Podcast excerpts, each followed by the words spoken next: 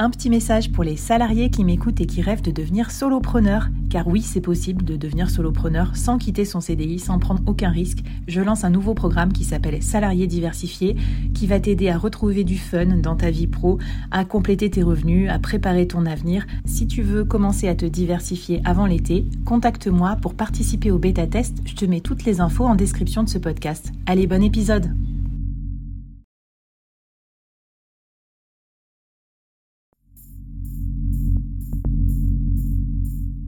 Quoi ressemblerait ton business si tu pouvais être épaulé par les meilleurs experts?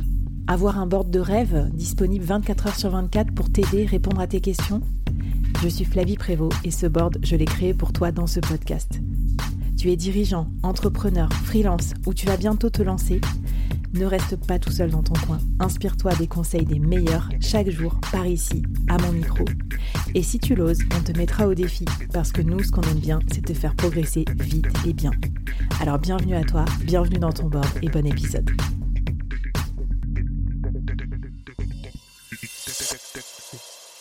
Alors, euh, le nerf de la guerre, Pauline, euh, on y revient toujours, hein, même si on n'aime pas parler que de performance euh, et de croissance, c'est quand même les ronds, les sous, les pépettes, parce que l'entrepreneur, il a des revenus en dents de scie, et qui plus est, quand il est malade, quand il a des choses à gérer, qu'il n'est pas complètement tout à sa tâche, ça peut être très très compliqué pour lui. Et je pense qu'il y a beaucoup de précarité aussi dans l'entrepreneuriat, on n'en parle jamais, hein, comme si tous les gens qui se lançaient, ils gagnaient hyper bien leur vie, c'est pas vrai.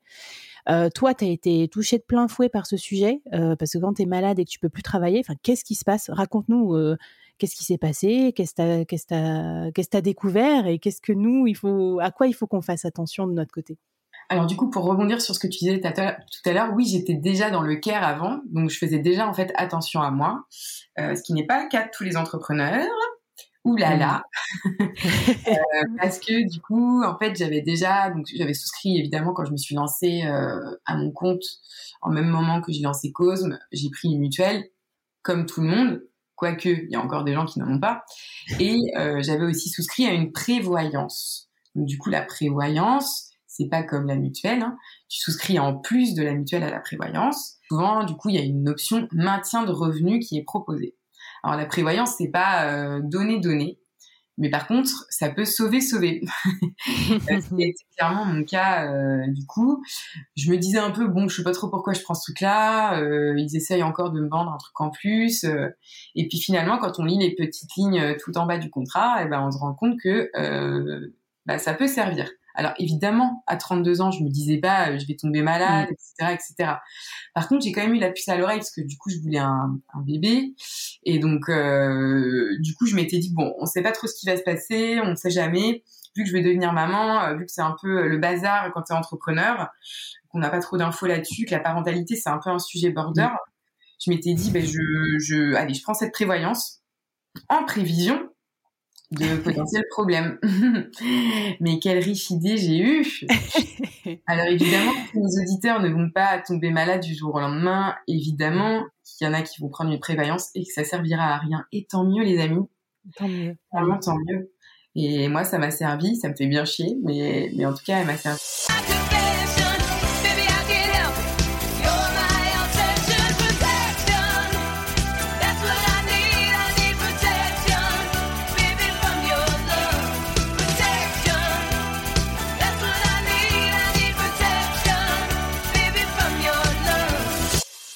Donc déjà, on avait enregistré une mini-série avec euh, Cédric Costa, qui est euh, freelance, euh, expérimenté, et qui nous raconte en fait dans cinq épisodes comment il investit lui-même chaque mois en lui-même, quoi. Et notamment, il y a une grosse partie sur la prévoyance, la mutuelle, etc. Donc allez l'écouter si vous voulez compléter, parce que j'avoue, quand j'ai écouté l'épisode, je me suis dit oh là là, moi j'ai pas tout ça, pas du tout fait gaffe à ça. Et en plus, du coup, c'est une partie des investissements sont faits avec le on va dire le, c'est des dépenses de société en fait, donc faut, faut, pas hésiter. Combien ça coûte à peu près juste par mois comme ça pour avoir une, idée, quoi, un ordre de grandeur d'être bien protégé?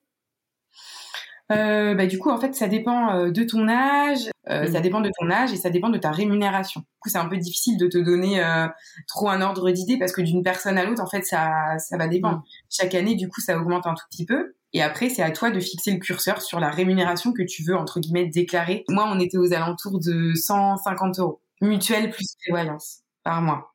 Non, mais tu vois, ça donne un, bon ordre de grandeur parce que faut pas mégoter sur des trucs comme ça. En fait, c'est vite amorti euh, sur des missions même de freelance. Enfin, même si vous commencez dans, le freelancing, je pense que c'est super important.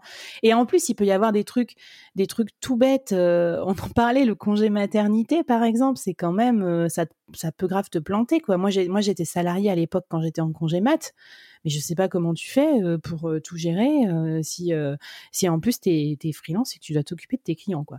Donc trop bien. Est-ce que tu avais d'autres choses à nous dire sur cet aspect du coup savoir bien se protéger? Du moment où du coup tu as ta prévoyance, bah, c'est vrai que justement quand tu te mets en arrêt, tu as ton, salaire qui, qui, tombe tous les mois et franchement ça m'a permis quand même mmh, psychologiquement de mieux vivre cette année difficile. Et donc voilà, après pour reboucler, je veux, je veux dire un mot quand même sur le fait que, évidemment, quand tu es entrepreneur, tu peux pas couper totalement. Mm. Euh, on, ne parle pas là du coup d'une personne en salariat qui, qui, du coup qui ferme son ordi, qui part en arrêt maladie et puis bah il revient un an après dans son équipe et il rouvre l'ordinateur et, et il a pu voilà du coup peut-être se reposer vraiment pour le coup couper. C'est vraiment quand même, je tiens à dire, très bizarre et très compliqué d'être entrepreneur et de tomber malade. Donc en gros, mieux vaut prévenir que guérir il vaut mieux donc déjà prendre soin de soi avant toute chose euh, pour éviter de tomber malade, mettre en place évidemment au cas où euh, ce type de choses de, prévoyance pour se protéger et se sécuriser. Mais l'idéal évidemment c'est de d'éviter de tomber malade, puisque après mmh. malgré tout euh, d'un schéma entrepreneurial à l'autre, ça peut devenir une catastrophe. Mais clairement aujourd'hui, je pense que même si tu as une prévoyance, t'es pas à l'abri d'avoir des gros soucis. Donc je le dis, pour moi ça s'est bien passé, mais je pense clairement que ça peut pas être le cas pour tout le monde. En plus, euh, j'allais dire, faut déjà avoir des revenus parce que tu étais déjà au stade suprême où tu te versais un salaire, ce qui n'est quand même pas le cas de nous toutes et tous. Je dis rassurez-vous pour ceux qui nous écoutent et qui n'ont pas encore de salaire, c'est normal, surtout au début. Bon, écoute, bah, merci euh, Pauline pour ça. Donc, euh, on a bien compris le défi, c'est d'aller regarder euh, comment on est équipé en mutuelle et notamment en prévoyance. Avec, tu m'as dit du coup, le maintien de salaire. Hein, c'est ça, ce petit, ce petit alinéa? Maintien de revenus. Puis je te propose qu'on termine du coup sur, sur tout ce qu'on peut faire pour mieux prendre soin de soi, l'entrepreneur care, avec ben, pêle-mêle tous les conseils et puis peut-être des enseignements aussi de, de, de ces étapes que tu as vécues.